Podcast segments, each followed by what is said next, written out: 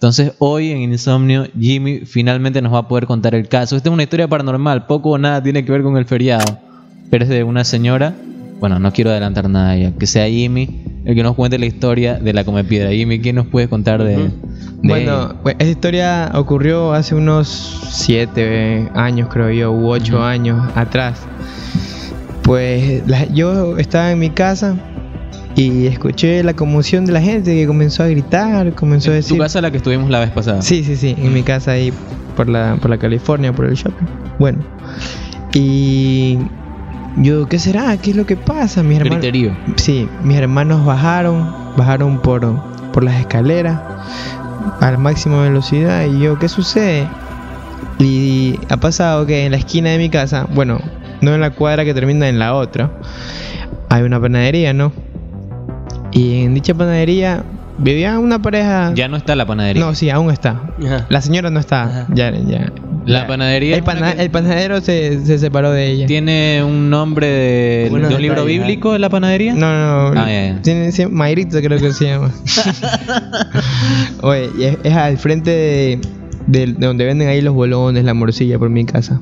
Ay, ay, ay. ay. Sí, ya, entonces Ah, pero claro, solamente era, era entre tierra y, o sea, en la calle y no estaba faltando. no estaba faltada para nada. Loco, entonces, ¿y ¿qué ha pasado? La gente comienza a correr hacia la esquina, ¿no? Dicha, de dicha panadería. Cuando la gente, ¿qué le sucede? ¿Qué le sucede? Y comienzo a escuchar una voz así como de ultratumba, así como que, No. ¡Wow! ¡Salgan! Aquí, aquí solo vivo yo, cosas así. Entonces, una voz femenina, o sea, una persona persona- femenina te- claro. la- tenía una voz. sí, Distorsionada. pero distorsionada, pero al máximo, como si tuviera alguien adentro, poseída. Entonces, la gente dice, no, no, no le dejen salir, no le dejen salir. Y la gente va a presionar la puerta para que no salga. Y con un dedo creo que voló a, a las 3, 4 ¡Ra! Salió y como la calle no estaba asfaltada, comenzó a decir, no quiero que nadie me moleste, ya esto, eh, en paz. Y bueno, y la gente chuta ya tuvo miedo pues si voló a tanta gente con, Con un solo sí. dedo. Wow. Entonces salió y como la gente pensaba que estaba bromeando, esta persona sufría de, de epilepsia también. Mm. Comenzó a comer piedra de la calle, comenzó a comer piedra, a botar sangre de su boca. De la lastimadura Sí, de las sí, sí, piedras. sí. Wow. Demasiado, no sé después. Bueno, eso fue perturbante para mí, perturbador porque... Todo esto, a ver, tú no es que te lo contaron, eras testigo ocular. Claro, claro, claro, pero eso sí estaba bien pequeño, que tenía unos 15, 14 años. Ah, bueno. Entonces, entonces fue perturbador para mí, pero bueno, luego me dijeron que sí, efectivamente, como que estaba poseída por, por, por algún espíritu, no sé. Con un ente maligno. Sí, y, y que eso, esto le había ocasionado esto. No sé si fue porque también creo que dicen, porque tú sabes que pasa un acontecimiento y los comentarios son los Claro, primeros que... Dicen que también había, había estado como que jugando la Ouija y ese tipo de cosas. Pero era una señora ya. Sí, era una Eh, señora. Señora, ¿qué se, qué, qué se mete a jugar la Ouija usted? O sea, me parece... ¿Usted cree que compra la Ouija? Em, ah, buena pregunta la que me haces. ¿Cree que si la ponemos aquí y invocamos Nah, a alguien, ya, ya, ya, ahí sí me, compa, me voy corriendo. Ajá, ¿qué am, Yo no creo A en ver. la Ouija. Yo creo que en presencia de, por ejemplo, si Jimmy hubiera dicho, eh, yo sí hago, creo que habríamos jugado. Me explico, bastó uno que tenga miedo para yo este, ahuevarme también.